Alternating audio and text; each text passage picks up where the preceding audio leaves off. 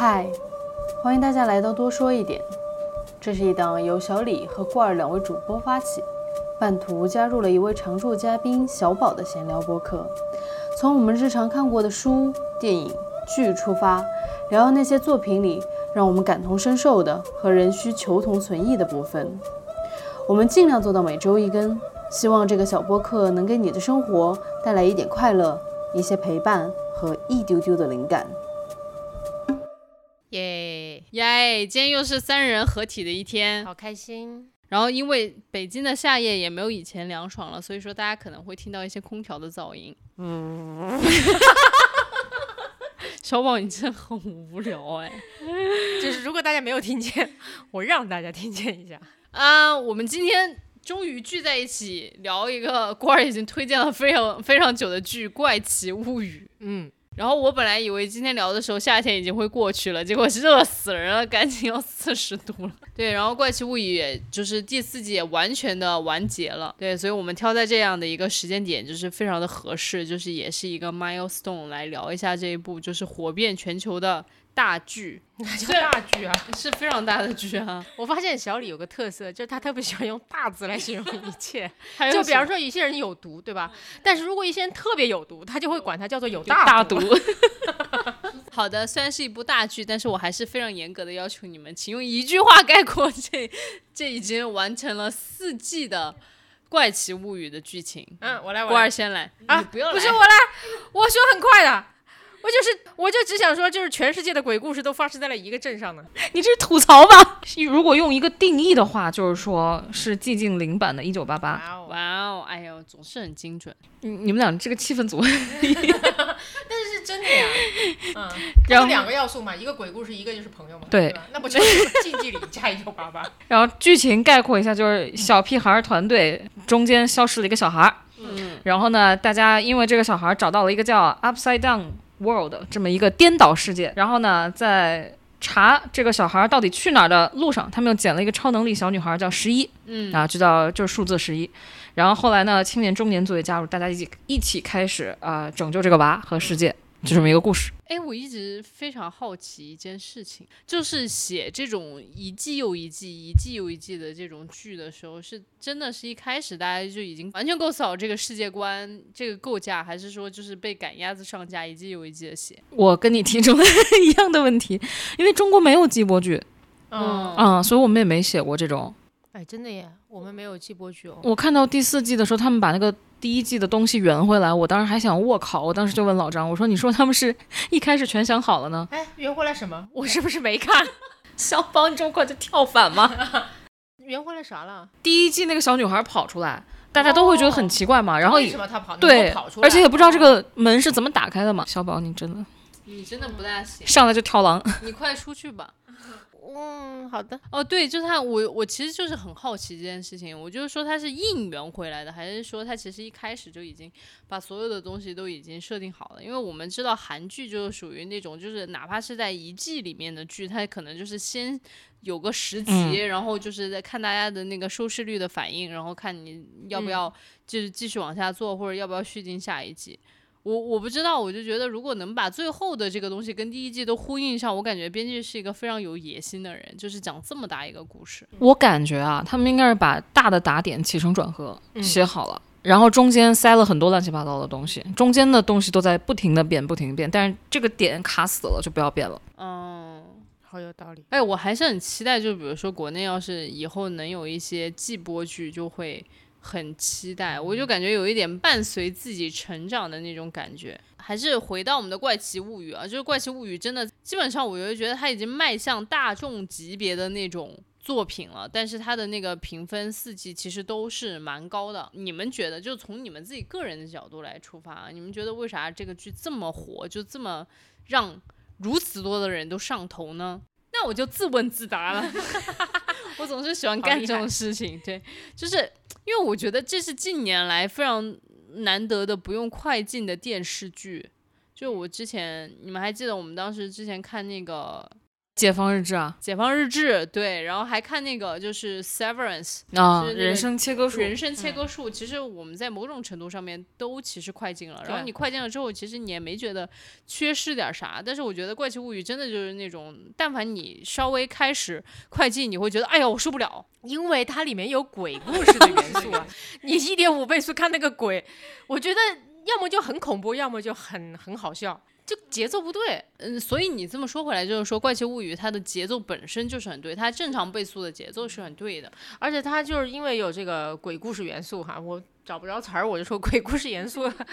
那所以它的那个节奏就是一会儿紧一会儿松，是非常符合你的观影习惯的。嗯，就比如说第三季的时候，其实我觉得到后面剧情已经有点飞了，就是像我这种这么苛求，嗯，就是逻辑要缜密，然后理性至上的这样的一个人，我当时看完之后，我自己的感觉就是，好吧，你就飞着吧，但是我还是挺想，就是把你这一季看完的。是的，然后，而且我每次看的时候，他的那种让我紧张的感觉，是真的让我产生了一些生理上的反应，就比如说手麻、心跳加速，然后就是我就觉得，哎呀，我要会不会是因为你颈椎不好？我也在想说这个事情。没有，我就是每一次就是那种大怪物要出来的时候，嗯我就真的开始就是手麻，然后心跳加速，然后就真的很紧张。然后有的时候，比如说我就是没有在大屏幕上看，就是拿着一个 iPad 在就是餐桌上看的时候，我的双手就紧紧的抓住我们家的餐桌，就我感觉我自己要被那个怪物吸走了，就那种起承转合，那个节奏非常好。嗯，就特别像那个 Will，大怪物一来就摸脖子。对对对，他也是颈椎不好。对，就是他也是颈椎不好，官儿觉得就是。为啥他这么火？为什么这么上头？我觉得这就是一个大爆米花，用小李的话，大大爆米花，就是爆米花冒险电影加大加长版。嗯，嗯，也像冰可乐，就是你喝了一口觉得挺爽，你就想一直喝一直喝。然后也像那个什么什么环球啊，什么迪士尼啊，嗯侏罗纪、哈利波特，就你知道这种它有那种共同点。给你营造了一啊个特别好的气氛。对对对对对，我觉得认真说，就是它洗脑元素特别多。哦，这么说，比如说你你提到 Eleven，你就马上会想到他伸手、瞪眼、流鼻血，对不对？就是因为它重复太多了。然后包括那个夺心魔的那个样子，你你一定会记住，看一眼就吓死了，就记住了。然后还有那个第四季，第四季里面那个敲钟，一敲钟，然后人咔吧骨折了，折然后那个翻翻白眼眼飞起来，就它都是一套对对对，你很容易记住的流程。然后这个时候在最紧张的时刻加一个老歌，你就会永远记得它。哦，就是它可以传播的东西特别多。而且我我觉得就是那种就是让你真的肾上腺素就是能够急速提升的那种剧的体验其实很少。就比如说，其实刚刚罐儿说到，就比如说有点像环球影城这种感觉，因为你为什么会对你去环球影城的那个经历非常印象深刻，就是因为它让你就是突破你日常的生活体验，有了一个全新的 upside down 的这种感哎，那我有个好奇哈，因为这个我很少看有恐怖元素的任何的东西，嗯无论是剧还是电影，所以当时那个郭儿给咱们推荐的时候，我就一度很犹豫，我说吓不吓人？反正我记得当时罐儿是骗了我，他就说完全不吓人，完全是个游乐场电影。我说哦，好的，妈，七七过山车，我真的是要崩溃了。游乐场也有鬼屋啊，啊，是啦，我鬼屋也不去，好吧？我有一次去过一次鬼屋，我就是因为鬼屋每隔五米就有一个逃生通道！他怕你真的受不了。我反正是第一个逃生通道我就出来了，是吧？我看到第一个鬼的时候出来了，好吧？反正就我我特别想问一个问题哈，就是这么想来的话，其实也很少有那种带恐怖元素的剧，对吧？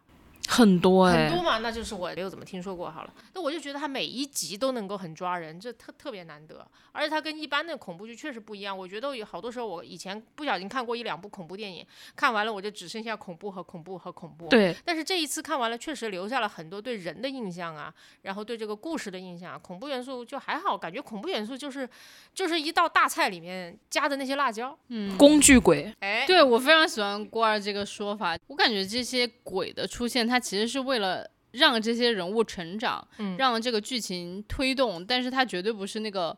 恐怖本身，哎就我小的时候看的那些鬼片，就比如说《大头巨婴》，我不知道你们有没有看过，就一个啥玩意儿港 听着片，就很恐怖因为港片真的超恐怖。然后还有就是一些港片，之前看的一些僵尸片，啊，哇，我真的就是会看完了之后，每天晚上就做那种噩梦，就我真的完全不敢看。那个时候还有莫文蔚参演之类的，就是这种。但是我觉得看《怪奇物语》，我从来没有觉得那个鬼本身是很可怕的，或者说那个鬼本身会进入我的梦境，然后一直叨扰我。是因为好多那些有恐怖元素的片子，就是鬼窜出来把每一个人都给弄死，哎，对，对吧？然后最后可能有一两个人能够活下来，就到头了，就是非常侥幸的。你在那里面你不记得任何人，然后也没有任何其他的情节，你就只记得一个穷凶极恶的鬼，然后追杀着每一个人。嗯，虽然这是在这个剧里面，这个鬼呢本质上也是这个样子，嗯但是它有非常多很好玩的对话和和和元素吧，这个是它好看的地方。这就有点像奥特曼嘛，你就知道里面那个 怪兽，对吧？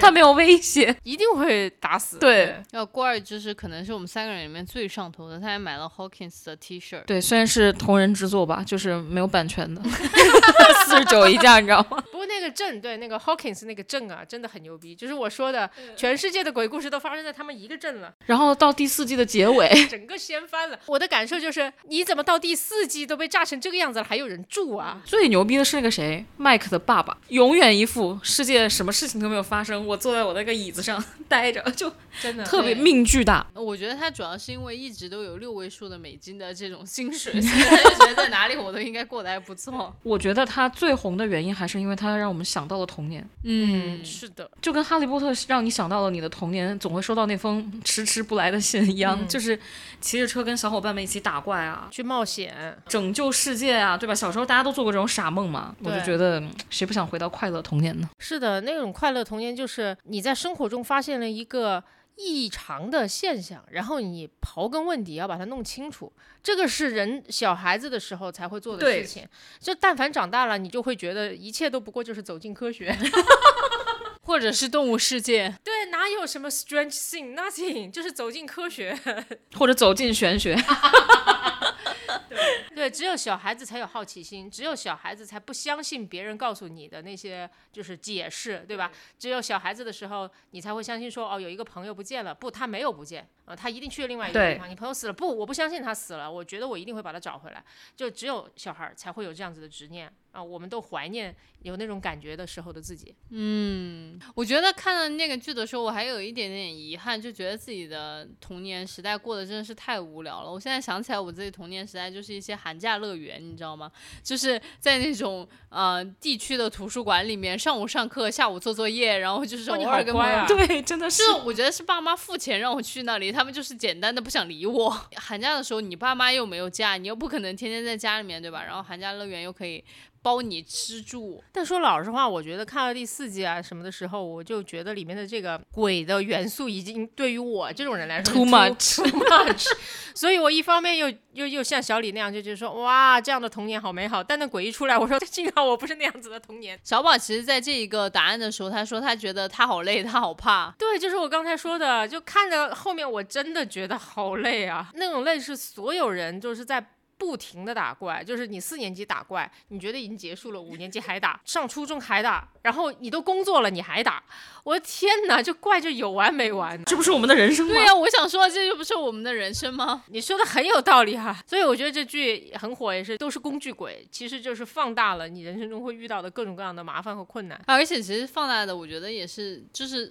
比我们人生当中真正遇到的困难和麻烦更有趣一些。嗯就是你每天其实说实在话，我们遇到的麻烦和困难都是一些非常琐碎的事情，就是你每天都是在那种琐事里面消耗自己。但是如果这个麻烦和困难就是一个大怪，你就觉得还挺有挑战性的吧，而且一季比一季强，你就感觉你也随着那个大怪一季比一季强。所以其实就说实在话，这个剧让人上头的一点，我觉得就是这个大怪不断变强，而且随之变强的就是这些人物也在不断的变强。我不知道你们感觉它上头的元素是啥？就对我来说，最上头的可能就是那个人物的成长吧。嗯，对，我觉得就是人物塑造的特别好。这里面一看就是，尤其第一季的时候吧，我觉得谁比较怯懦，谁比较勇敢，谁谁谁是坚信自己的朋友没有死的，谁谁谁是觉得赶紧放下吧，然后嗯赶快 move on，对吧？谁是无条件去支持一个朋友，谁是也不叫有条件，谁是会为了阻拦朋友去做那些自己认为危险的事情，会搭上自己的命的。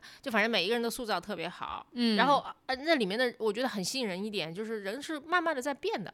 嗯呃，这是很信任。比方说 Nancy，Nancy 就是那个一开始是一个傻白甜，傻白甜的小姑娘，对吧？学校里面的校花，然后跟 Steve 这种帅哥在一起，然后其他的事情都不想管，觉得自己的弟弟是个 nerd，非常典型，嗯对吧？但之后应该也是朋友的失踪，后来直到死了，朋友的失踪就是始终让他放不下，他就觉得就是说天哪，不能够就这么一走了之。所以这个时候就考验来了，你到底是要做一个满不在乎的，然后过自己小日子的这种呃美国甜妞，还是你要去？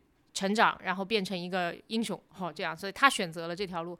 然后她第一季的男朋友 Steve 就比她慢成长一些，后来也成长了。一开始因为就是 Steve 本来那个朋友也不是他朋友，是 Nancy 的朋友，所以他就不在乎说啊，赶快过去吧，对吧？然后我们也不被允许讨论这件事情，求你了。但后来他还是因为对 Nancy 的爱。然后还是就是搭上了命，然后也要去去去救他们。人会变，这个是很吸引人的。如果人一成不变的话，我觉得也是没意思。如果人一成不变的话，就是我们都没变，只有鬼在变强，那我也不会想看。郭儿觉得呢？我觉得复古元素吧，挺上头的。嗯呃虽然八十年代的美国跟中国我都没见过，但我觉得他们文化渗透做的很厉害。就是里面所有的什么海报，就是它里面有什么异形啊、魔戒啊、致敬，你都你都知道。然后还有一点是我最喜欢的，就是很多人吐槽它每季结局都在想象范畴之内，啊，是吗？就觉得最后主角一定会打赢，至少前三季都是，就是他们知道这块再惊心动魄，最后大家也不会死嘛。而且都是靠 Eleven 发大功第三季的时候不是 Eleven 发大公司，啊，是的哦，Eleven 没有那个能力了，第三季。对，就是其实还是有一点点不一样。但是我是喜欢能猜中的大团圆。嗯，就是已经如此是就是紧张和难过了，最后让我有一个 happy ending 不可以吗？结局没有那么重要吧？建立信任的过程啊，然后一起小伙伴们一起制定策略，去买武器，还有惊心动魄的冒险，我觉得不会因为最后他们不死，这些东西就失去魅力。以及哪怕是生死关头了，小伙伴之间还要吵架，真的非常真实。对，嗯，而且我发现他们真的很有趣，就是其实马上要打大怪之前，我不知道你们有没有注意观察，就打大怪之前，他们总会有一些温情的场景，就比如说就是 Max 马上要被那个，就是在第四季的时候，他被那个大怪要抓走之前，其实 Max 和他的呃小黑男朋友之间也是有一段这种温情的对话的，就是他的那个节奏控制特别好，让你好，你现在准备一下，等会儿就要让你血脉喷张了，你准备好了吗？就是那种感觉，这个节奏让我非常的痴迷。然后其实我也是很喜欢 happy ending 的，因为总觉得日常生活当中已经有这么多 BE 了，我为什么还要在 电视剧里面 再看一个 BE？就是老有这种感觉。不过说来说去，就是反正整个剧里面让你们印象深刻的都有哪些？因为其实整个剧都很上头，但是我觉得肯定有那么一两个情景对是让你们觉得最印象深刻的。我还是对人和人人与人之间的那些事儿印象最深吧。嗯，比如说呢？呃，尤尤其前几季的时候，因为我觉得到后面人的变化已经很小了。就只剩下鬼在升级，对吧？人可能到了二十来岁，差不多也定型了啊，就这种。所以在比方说第二季的一开始，Eleven 其实是被警长藏了起来，嗯就无法见到小朋友，而他的那些朋友很多都以为他已经死了，大家也很想念他，但是没办法，只有他的真爱就是内心存有一小一丝丝的希望，就觉得他也许没有死，拿无线电还要呼叫他。嗯那你想想，他不是在呼叫一个被藏起来的人，他是呼叫一个自己不知道是生是死的人，所以其实这嗯个瞬间还挺感动的。嗯然后还有呢，就是永远 非常疯狂的妈妈 Joyce，嗯嗯从第一季开始，他就永远绝对不相信自己的儿子已经走了，然后就有一种妈妈的直觉，以及你不觉得很典型吗？就是其实我觉得这个人物形象也呼应着，就是历史上面大家对疯妈这个角色的这个理解，完美诠释。其实就是疯女人吧，应该说是这个这个历史中有非常多哈 疯女人，但实际上最后都被证明他们是对的啊，所以其实我觉得就 这个这个 Joyce 这个角色也是在向疯妈这个这个这个设定致敬吧。嗯，而且我觉得 Joyce 这个角色，就是到后面他还是有一些转变的。就是一开始的时候，他可能就是一个为对为自己的小孩付出一切的妈，然后到后面，其实他跟警长 Hopper 之间的那一条线，就是变成了从一个疯狂的妈到一个就疯是狂的女朋友，对，就大概吧，就是我觉得就是把一个女性的一个不同的面相也拍出来了，然后一个勇敢女性的不同面相拍出来，我觉得也还挺动人的。而且里面都是女的厉害。哎，对，Eleven 超能力小孩，女孩对吧？疯妈 Joyce 女的，Nancy 女的，后面那个 Robin 也很强，啊对 Robin 也很强，然后包括小黑的妹妹，然后对，全靠他们。还有 Max 也很强。对对对，都很强。对，因为说到 Max，就说到郭二可能印象深刻的最深刻的那个场景，那个 Running Up That Hill 嘛，就是那歌不是巨火嘛，然后我嗯超喜欢 Max，然后就一上来其实我就很喜欢他，虽然觉得很多人吐槽他这个小孩面无表情啊，这个角色没有用啊，还有他那个疯哥哥，对吧？嗯到处引诱老女人的疯哥哥。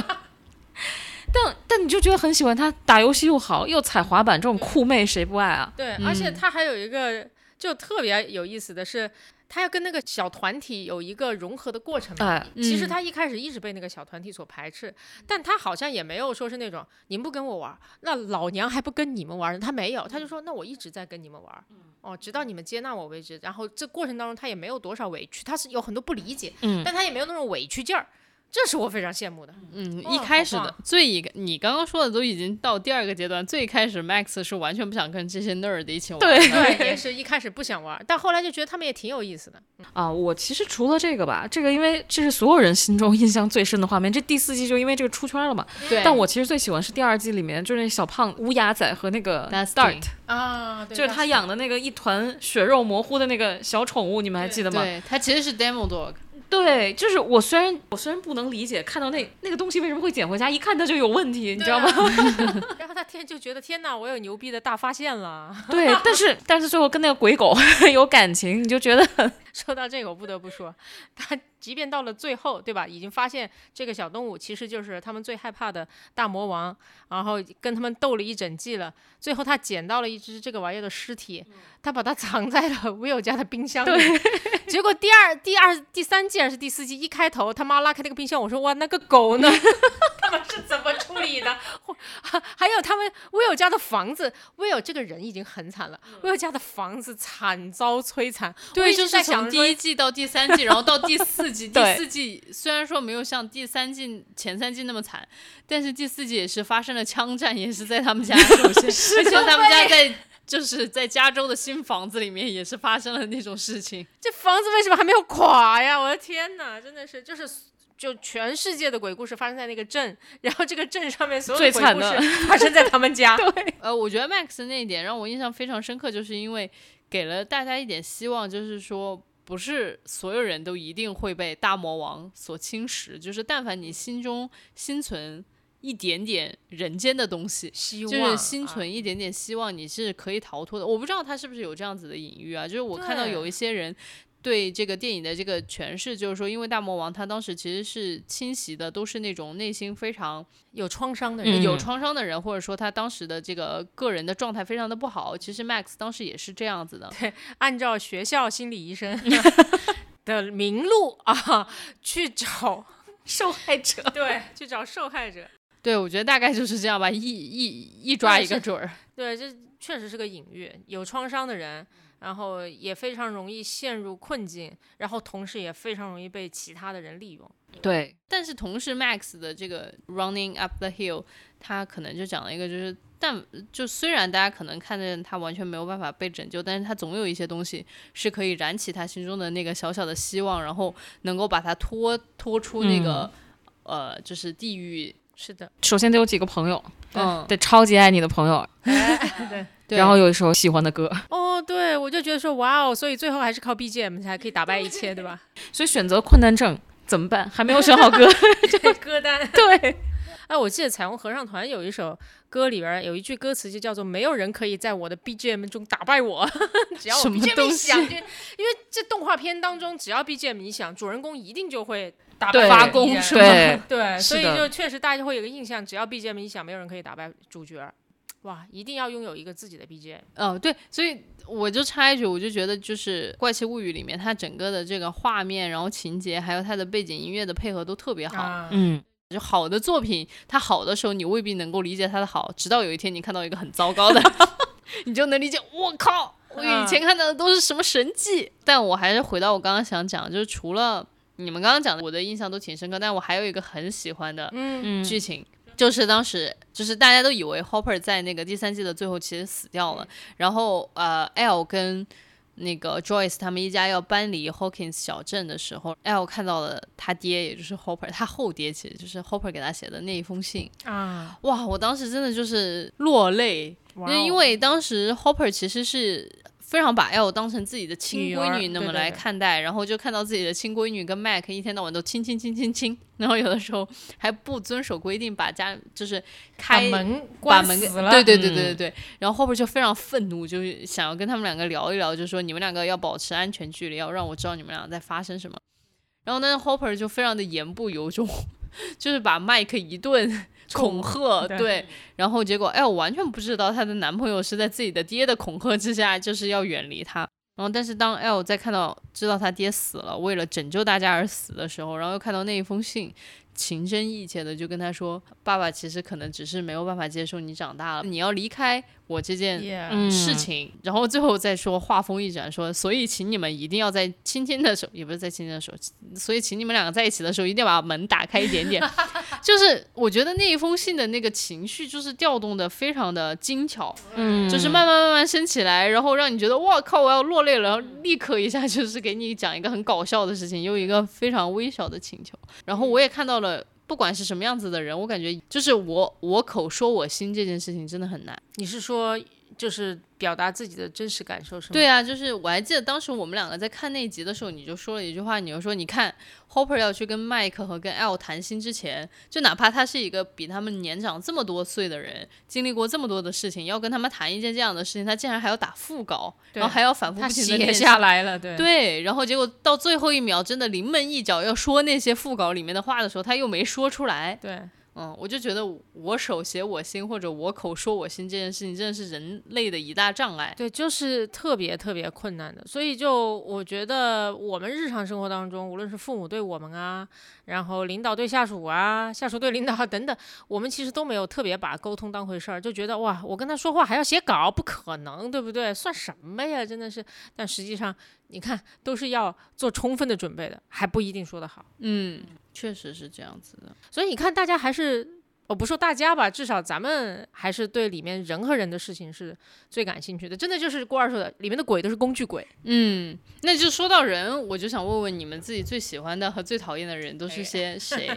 就是有你们讨厌的角色吗？在这里面？就 Max 的歌就很讨厌啊，就后来他死了嘛，这但是我觉得 Billy 后来我了解了他的故事之后，我也不觉得他很是一个心疼讨厌的他是吧？人嗯。对，对是了解了故事你就知道，但其实没有了解他的故事之前，我也知道这个孩子肯定有创伤。嗯，因为你看他已经那么大个人了，其实他爸是打不过他的，但他爸一吓他，他会被吓哭，对吧？他是镇上一霸，但是他爸只要骂他，他能够被骂到哭，所以他小时候一定受过非常严重的伤害。但是他的表现还是很招人讨厌啊，对吧？这样对 Max 等等，呃，最后救了他，好吧，好吧，反正我就最喜欢 Dustin，因为因为保里保气是吗？对，我们就觉得 Dustin 说话真薄里薄气。就还是印象最深，因为我觉得第一季、第二季最重要，是因为他塑造了这个人，就让他形象非常丰满。我记得前面有一段话是他劝麦克和卢卡斯和好吧，对，嗯，然后他劝的时候呢，就说。反正他的意思就是我是最后一个加入这个团体的，所以不理我是正常的。大概说这么句话，我说天哪，好懂事。哦，对，他说那两个人是发小，对，嗯你们是发小，我是嗯后来加入的，我明白的，就是你跟他更好一些。然后人家就跟他说真的没事儿，然后他又很高兴的接受了，我就觉得他人特别善良。嗯，然后又很体谅人家，然后同时别人对他的好又很快能收着，我就觉得哇，好好哦。要嗯我觉得这两件事情是很难同时做到的。你一旦你体谅别人，好多时候别人给你的好，你就会拒绝，对不对？对的，嗯。然后你要是接受别人的好，好多时候你就是一个心很大的人，你就不够体谅别人。是。的，哇，两嗯个都能做到。小天使，所以尽管他收留了一只外狗啊，还是会原谅了他。那罐儿呢？我 Dustin 肯定是第一嘛，太猛了。然后 Max，我的前三吧，然后还有那个小黑的妹妹，Lucas 的妹妹 Erica，You 嗯 cannot spell America without Erica。Erica 真的这个女的 这个 Steve 当时就犹豫了，说你在说什么？这个冷笑话。脱口秀女王，你知道吗？那最讨厌呢？最讨厌的是第四季的 Mike，为啥？丑了，不是不是不是，丑我可以接受，他演技好差，他的双眼无神，我感觉他像嗑嗨了似的，毫无感情。你我不相信他喜欢 L，我都不相，我觉得我不相信他喜欢这个剧。哦，这样啊。对我真的觉得是，就是第四季的，我感觉 Mike 也好，Will 也好，就是少了一点点那种，就是要去跟恶狗，就是 Demo 的，就是或者说大恶魔打怪的那种那种意愿和那种激情。我觉得他们就是看到他们就觉得他们很多事情他们已经不相信了。哦，那个眼神里面，对，就是眼睛里面已经没有光了。然后包括其实麦克他，我记得他第三季的时候有一段让我印象非常深刻，就是 L 他要用他的超能力，但那个超能力可能会让他的身体受到一些伤害的时候，然后他就一个人在，就是跟所有人说啊，你们一点都不关心 L 怎么怎么样，然后说了一大堆。然后他说 Because I love her，就是 I cannot stand losing her again。他说那段话的时候，你感觉我靠，特别就是能感受到那种青少年的真爱挚的爱，对对。然后第四季我就觉得，啊，嗯，就嗯颓掉了哈。。对，对，但你也理解一下，不管是演员哈，就假设你是真的生活在 Hawkins 的一个小孩儿，然后你从四年级长到了初中，你都会忍不住对那个鬼说：“Come on，我都已经长大了，你还天天来烦我，我的个天呐！对，我觉得他不仅仅是对那个魔鬼吧，我就是感觉他的整个人生都不一样。他就对这个世界观，你觉得他不信了，对，对感觉演员没有什么信念感。对，就完全失去了信念感。那你觉得第四季还有谁特别有信念感？那个、那个、那个《伦敦生活》里面那个姐夫，你们记得吗？自己做艺术品倒卖，然后在 Blair 的老公秃顶。哦，我想起来了，其实第二季他就出现了嘛，对对吧？而且哦，很妙的是。所有人到他那里去之后，都会发现自己对另外一个人的爱，我都不知道为什么。等一下，就是是谁啊？就是一个天天研究俄国间谍的哦记记者，对对对哦天哪，我竟然忘记他了。对，他就是 Nancy 和伦敦那个姐夫里面的，对对对，伦敦姐夫。伦敦生活里的姐夫。他刚出现的时候，我真的觉得很恶心。我说怎么又看到这个猥琐猥琐男？但他后面真演太好了，尤其到第四季，哦就是他抱着那个火枪去喷怪物的时候，你说哇，这个人真的是英雄，你知道吗？哎，我真的觉得好奇怪，我感觉这些就是所有的这些演员们，他们好像就是有点叫巨抛巨抛脸，巨抛脸，就是你记得吗？Steve 其实是那个、呃、头号玩家头号玩家里面的那个程 Key 序员。完全想不起来了。对，就是那个那个当时他们那个头号玩家不是被另外一个大的公司想相当于抢了他们的底层代码，然后重新开发了一个一整个那个，nerd，他完全是个 nerd。对他就是跟女主配对一起搞的那个最底层的非常良善的那个 code 的那个 key。那个程序员，其实我当时也完全没想到。然后你们刚刚在说姐夫的时候，我也完全没有想起来他是谁。是哎，真的是，这说明演的好吧？真的觉得演的非常好。对，就是这种就叫巨抛脸。那里面真的很 nerd，然后这里面又是个 fuck boy，然后 我觉得 Steve 真的很惨。第一季就是对吧？我只想睡姑娘，睡一个校花，学习最好的，然后最后变成男妈妈，这好惨。而且我好像当时看了一个采访，就是说本来是第一季想要把 Steve 写死的，哦就是作为一个 fuck boy，你也没有必要存在那么久。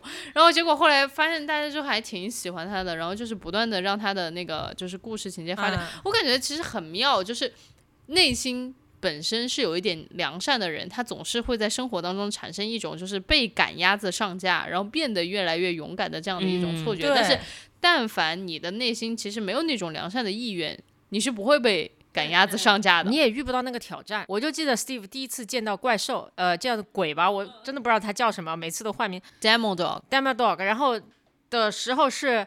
他又是左思右想了半天，拿着花准备去给 Nancy 道歉，对，然后就走到那里，发现你们在干什么？因为 Nancy 和那个 Jonathan 一起正在准备打鬼嘛。他说：“对你他妈赶快滚！”他说：“为什么？”然后他就多留了一会儿，然后就鬼就来了，然后他就卷入了这一切。你想想，你想想，他如果想说 Nancy 这个。这个渣女，对吧？还有人能渣到老子，我就不信了。然后只要他不去哦，或者他去了，然后看到他和 Jonathan 在一起，说哼，果然吧，然后转头走了，或者是别人吼他，他转头走了，这一切就跟他没关系了，好吗？嗯，所以有无数个选择的路口，他都选择了我要去见 Nancy，才卷入了这一切。所以你们是不是觉得 You are my destiny？我觉得 Demo Dog 才是他的 destiny，好吗？带娃才是。带娃才是，我觉得带娃这个事情很好笑，是因为我很明显我就感受到。他需要一个留在这个小团队的理由，而他又不再是 Nancy 的男朋友了，那是啥呢？总不能让他可怜兮兮的这么一个 fuck boy 一直就追着 Nancy 屁股后面跑吧，也不太像他。于是他就莫名的和 Dusty 成为好朋友，巨好的朋友。I don't know why，可能他因为他独生子，他是不是没有？可能因为 Dustin 没有兄弟姐妹，他也他也没有，对，嗯你看，但还是很奇怪，就超奇怪的，我都不知道为什么他跟他关系那么好，他就是，而且他被有一点被 Dusty PUA 了的感觉，对对对，他自己骂他，他就说啊，好吧，就这种。对，一切就是荒谬中又有一些合理。虽然我们刚刚就在说这个剧就是四季的评分都非常高啊，但是我们也看到不少的那个评论，就是说它的相当于感觉这四季频频下滑，就感觉就是第一季是巅峰，然后二三季。我感觉第三季的时候，大家就觉得跌入低谷。虽然对我没有小肖小肖为什么声说，我虽然没有这种感觉，为什么呢？你们觉得吗？我没有啊。就我刚刚已经表达了我的立场，就是我这种这么追求逻辑、自洽和理性的人，我竟然就是他追求逻辑，他看什么鬼片？真是的。就在第三季，我就可能淡淡的、云淡风轻的说了一句：“嗯，这剧情有点飞了哈。”然后，然后又回去又继续在那里津津有味的看。嗯，对，所以我好像不觉得有特别严重的下滑，可能就是第四季的时候，就是几个可爱的小男孩长得有点没有信念感了之后，我觉得可能是第四季下滑的原因吧。但第四季其实，在豆瓣上评分蛮高的。非最高九点四，哇哦！那你们你们觉得呢？你们觉得有在下滑吗？我就是觉得这鬼怪越来越吓人了，我真的我真的就是不是很能承受了。我特别想跟 Hawkins 的民众说，放弃吧，丢个原子弹好吗？如果有下滑，我我觉得还是还是我一开始说的那个理解吧，就是人的变化已经越来越小了，就是变成鬼的变化了，所以我就觉得说这会变得刺激还在，但你就没有那么投入了嗯，对就是人太多了。啊，人也多了起来。因为编剧舍不得把人写死，就越写越多，越写越多，越写越多，一大窝，你知道吗？所以我都搞不清谁是谁了。到第三季里面，超市你就想半个超市他们都在准备，我在想谁是谁，就懵了，你知道吗？我觉得是下滑了，是因为第一季没有尿点，然后你也不会觉得想看手机什么。到第三季我就开始看手机，我就说嗯，怎么还没完？这段怎么还没完？你你还是喜欢的，还是喜欢的，我还是很期待第五季的，因为因为我是他们中的一员了。但对，对我我我感性上还是很很能接受这个东西的，因为我沉浸进去了。李先生也能接受，因为他毕竟是个娱乐片儿，你还免费看，大部分人是免费看的，对吧？嗯，嗯是的，他都没赚你钱，你还要干嘛？就这种感觉。对，谢谢老天爷给我们这么快乐的一个片片。其实就像《哈利波特》一样，你中间有哪一部？我我记得当时大家都在吐槽说什么玩意儿写的，就越写越烂应该。是阿兹卡班囚徒吧。当时我记得就是魔法石和密室出来的时候，就是很惊艳，对，就是我感觉引进中国的时候，就是前三部是一起的。对，魔法石、密室、阿兹卡班囚徒，然后结果过了很一阵儿，然后才有火焰杯，然后后面是凤凰社，火焰杯和凤凰社都挺好哦，应该是那个混血王子子是最最 OK 奇怪的，嗯。因为就反正那是到了一个全全剧最低点嘛。但你还是会看它，就跟周杰伦发的新歌一样。可以在这里吐槽吗？没有，就是不管怎么样，你都会去听，就是会去看，但是就是能不能给你带来当年相同的那样的感受，可能就未必了。嗯，这倒是很客观。其实我觉得它跟哈利波特很像，就是一群小孩在这样的一个世界里面不断的探险，然后在探险的过程当中成长，这个是最吸引人的。其实我觉得还有挺多剧都可以与之相比拟的。比方说呢？比方说呢就是如果比如说像中国就是《家有儿女》啊，什么？你要家有儿女？家有儿女很好哈，但是它它跟《怪奇物语》对吧？《家有儿女》《怪奇物语》虽然也有押韵，但如果比方说你给我爸妈看两部的话，然后他就会疯掉，你会觉得不是一回事儿。嗯，但是我觉得《家有儿女》它是也有人的成长，但我觉得少一点，就是更多的就是那种婆婆妈妈这种日常稀松平常的这种小事儿。小李抓到的是一九八八那一部分，嗯对没有抓到寂静岭的那个。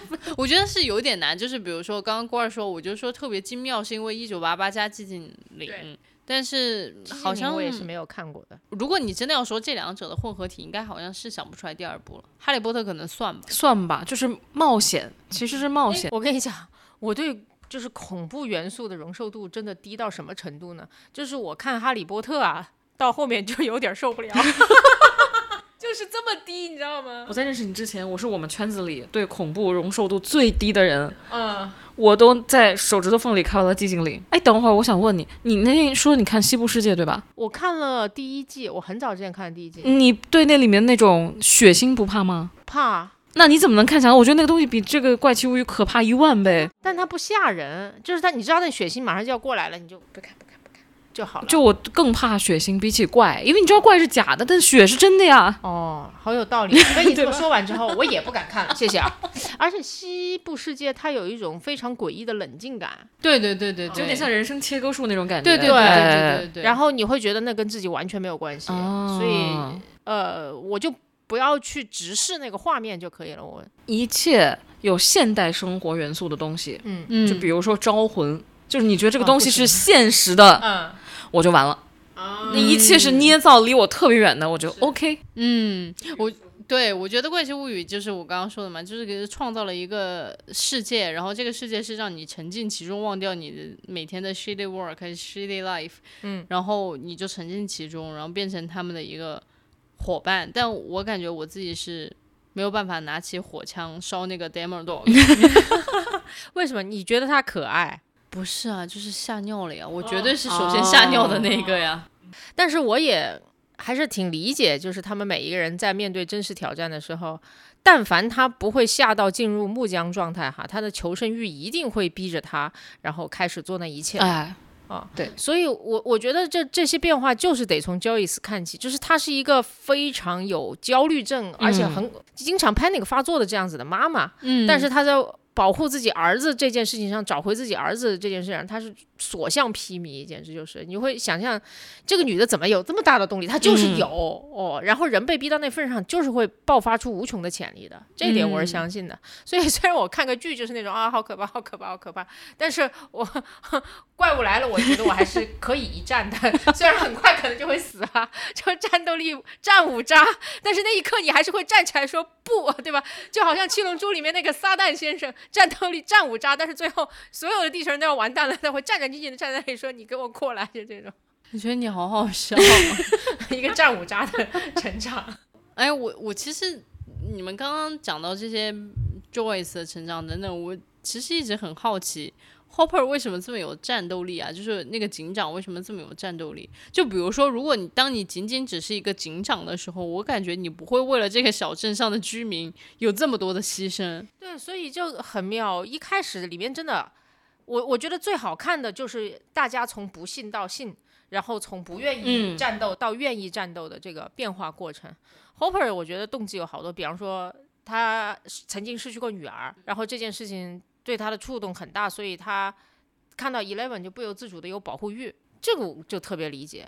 哦，呃然后在第第第一季的时候，也是因为他曾经失去过女儿，所以他看到 Joyce 为了 Will 要去死的时候，嗯他就说：“我得让他我不要失去自己的小孩。”对，所以他其实每一步都能解释的。到后面可能也确实是动力不知道从哪里来了，于是他就爱上了 Joyce，对吧？用爱情又成为了他的动力。我觉得有相同经历的人很容易互相爱上。是，就所以 Nancy 跟呃 Jonathan Jonathan 就好了。但是我跟你说，第一季超级诡异，因为里面有一句台词上来说，Joyce 跟警长有一腿，就是他们同事在议论。哦，然后呢，我一直以为 Will 是他的孩子，你知道吗？哦，嗯，然后因为因为那个？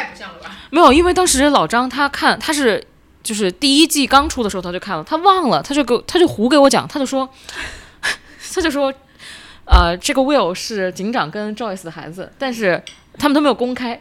然后我想，我靠，这个警长救 Will，那肯定啊，所以他那拼命就一切都顺理成章。然后我就一直问他，我说，哎，他那个前夫是不是只生了 Jonathan？然后老张说对，说这是他跟警长，就非常笃定。然后看到第一季完了，我才，我这俩孩子都是那男的的。就都是那个前夫。，对，然后老张说：“哦，对不起。老张也是一点都不心虚哦”。对，就特别自信。然后我还想，我还说也说得通啊，对吧？要不然他为什么这么拼命救人家儿子呀？肯定是自己儿子嘛。但我觉得整整一个电视剧里面，我还是有一个挺想吐槽的一个地方，就是关于意识形态之争。哦，苏哦联是吧？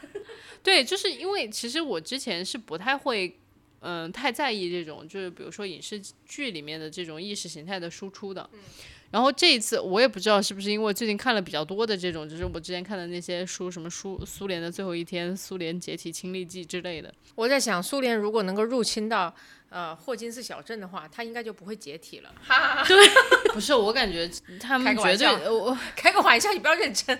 我就是要认真，怎么，样呢？认真，你认真。我觉得美国就是一个在一个美国电视剧里面，就是已经过了这么多年的一个电视剧。你看，苏联解体是一九九一年，对吧？就是美苏冷战，这是多久年前，就是七十年代、八十年代、九十年代这样的一个事情。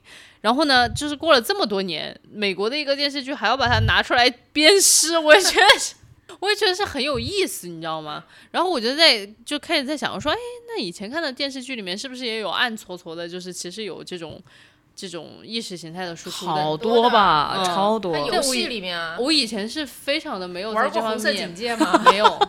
红色警戒里面就是那都不叫暗示了吧？红，对，那就是明明就示两个派别嘛，美国。和啊，就是应该是盟军啊，盟军和苏联，最后还出来了一个苏联那边分裂出来一个能够控制人大脑的尤里。对，所以我就突然重新在思考，就是说内容作品这个东西，就是文化生产力，它到底是一个什么样子的东西？啊，你你的意思是它是不是意识形态的工具是吗？哦，我觉得肯定是，就是他但凡他愿意做这件事情，他肯定是就愿意做的。对，然后这里面除了有苏联这一块儿之外呢，里面贯穿始终的还有一个，好，我觉得那才是根深蒂固的美国人的意识形态，就不信任政府，哦就觉得我的生活都是被政府搞烂的啊，就是你们政府搞实验，然后想要搞一些大事情，就完全破坏了我们这种平静的生活，并且最后的最后，还是我们小老百姓搞定了一切。我觉得，而且很有意思的，实际上是麦克他爸爸是唯一一个相信政府的。他是因为真的就是我感觉就是可能在美利坚，就是政政商之间的关系是非常密切的绝对是这样的。就是比如说你你要做什么 lobby，你的钱从哪里来，其实是非常多的这种大集团能够为你的 lobby 提供钱嘛。还有那里面那个伦敦姐夫，对，就那个你，他也很典型。我觉得在很多电视剧里边儿或者是电影里面，美国的哈都有这么一个人，深居简出，把自己藏得贼好，嗯嗯然后就把自己的家搞得像个堡垒一样，并且一天到晚声称。我我们这个镇上，它真的是个村，你知道吧？严格意义上是个村。我们这个村要么呢，就是就是被被被政府啊蒙蔽了，然后要么就是苏联要搞我们。然后每个村里面可能都有这么一个极其行动力很强的阴谋论者。想不起来了，但反正我之前看一些好搞笑的电影，也是总有这么个人，而且这个人开始的时候一定会被大家认为是疯子，说我们镇上没有这种事情，没有这些人，后来又被证明他是对的。全都是套路。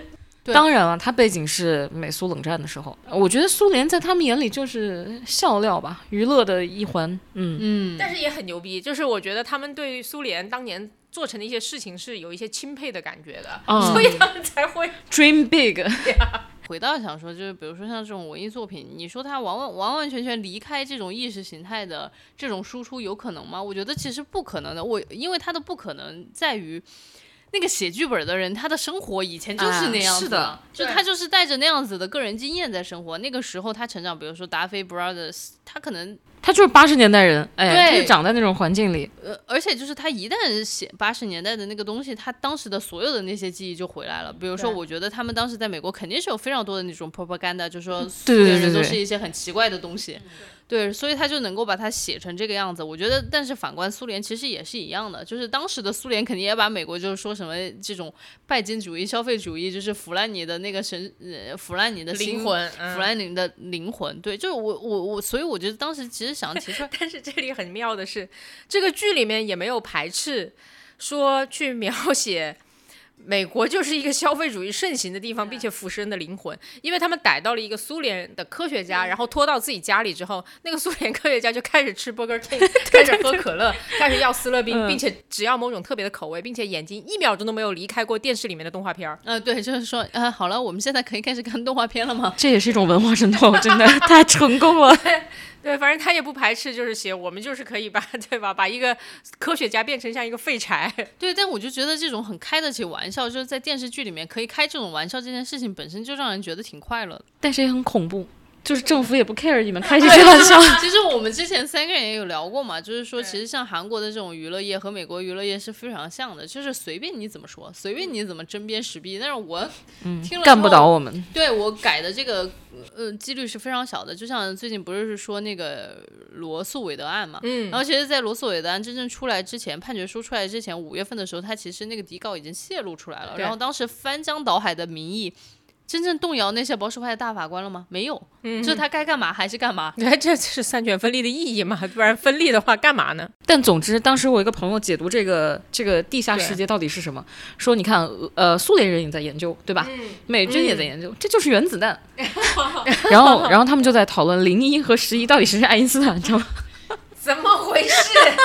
这也是一个很神奇的这个隐喻。嗯，对，就是刚刚我们非要在上了一些价值，对吧？就是找一些剧里面的隐喻。但是不管怎么样，我觉得这部剧本身它就是一个让人会想起夏日开心和你的傻朋友们 霹雳无敌，对你的傻朋友们霹雳无敌的那些好日子。就是如果大家没有那样的好日子，我建议大家就是可以去找一找，任何时候都不太晚。对，任何时候都不太晚。那我们就进入我们自己的推荐环节吧。又有推荐啊！我看这个剧都 差点没看完。哎呦，我的天哪！就是小宝就觉得娱乐生活也很累啊。那你也可以说一下你自己一些其他，比如说复健生活、健康生活的一些推荐，就是 everything。推荐康复师吗？真的是，就是嗯，随便说吧，大家要保护好自己的腰，好吗？好的，你因为说一说。小宝最近得了腰突啊，腰椎间盘突出，非常的痛苦啊。然后呢，那怎么保护好呢？为什么它的这么重要呢？啊 养生堂节目，真的，这你就是不疼的时候，你觉得屁事儿没有；疼起来的时候，你真的就是想死的心都有了。还有就是，我朋友们哈，就是比方说我，我因为我浑身上下都受过伤，脚伤了，你可能就不太能走，但是你在家坐着，你什么事儿都可以干。但是说白了，你腰或者腹部受了些什么伤，是你以为你用个护腰，或者你躺在床上，你把电脑支棱起来，你什么还能干？你不能 好吗？他，我觉得他连着你的脑子，他在时刻跟你的脑子说说，你现在中流砥柱都已经垮了，你什么都不能干，所以就保护好自己的腰哈，这是你最重要的支撑。那郭二有什么推荐吗？这是在养生堂节目。